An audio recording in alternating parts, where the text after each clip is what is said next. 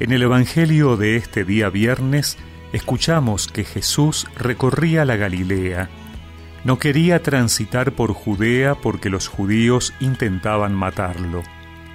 Se acercaba la fiesta judía de las chozas. Sin embargo, cuando sus hermanos subieron para la fiesta, también él subió, pero en secreto, sin hacerse ver. Algunos de Jerusalén decían, ¿No es este aquel a quien querían matar? Y miren cómo habla abiertamente y nadie le dice nada.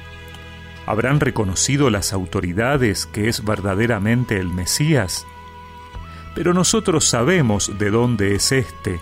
En cambio, cuando venga el Mesías, nadie sabrá de dónde es. Entonces Jesús, que enseñaba en el templo, exclamó, Así que ustedes me conocen y saben de dónde soy. Sin embargo, yo no vine por mi propia cuenta, pero el que me envió dice la verdad, y ustedes no lo conocen. Yo sí lo conozco, porque vengo de él, y es él el que me envió.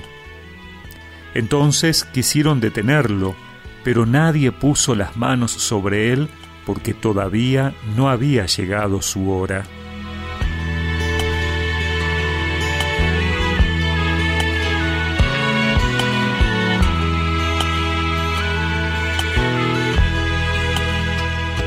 Los judíos creen conocer a Jesús, creen saber de dónde viene, y por eso rechazan que Él sea el Mesías.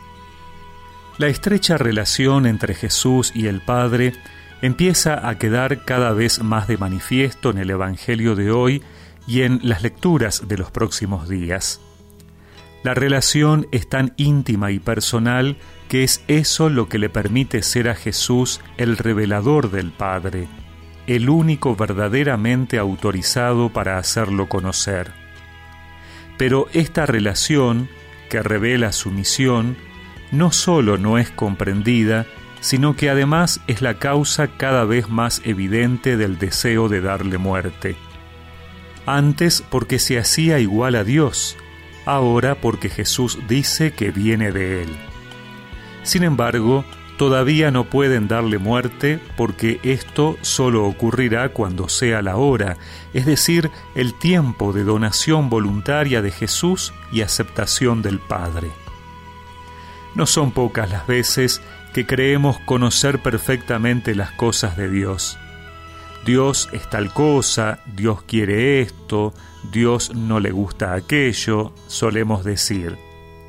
El Evangelio, para empezar, nos propone un acto de humildad que es dejarnos enseñar por Dios, dejar que sea Él quien marque el camino y no nuestra sabiduría o esquemas.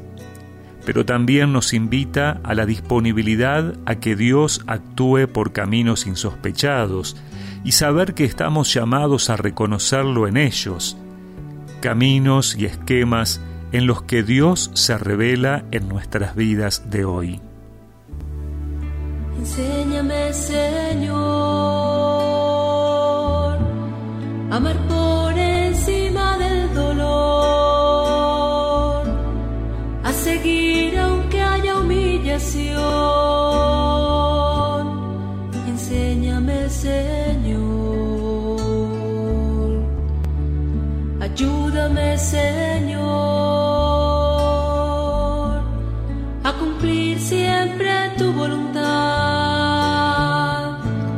rechazar la cruz que me das. Tú eres mi verdad. Y es que no quiero dejar que pase sin darme cuenta que eres tú.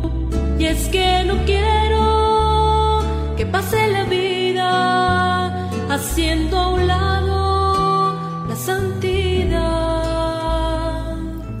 y recemos juntos esta oración. Señor, ayúdame a reconocerte en el camino de la vida donde tú te vas revelando como el enviado del Padre. Amén. Y que la bendición de Dios Todopoderoso, del Padre, del Hijo y del Espíritu Santo los acompañe siempre.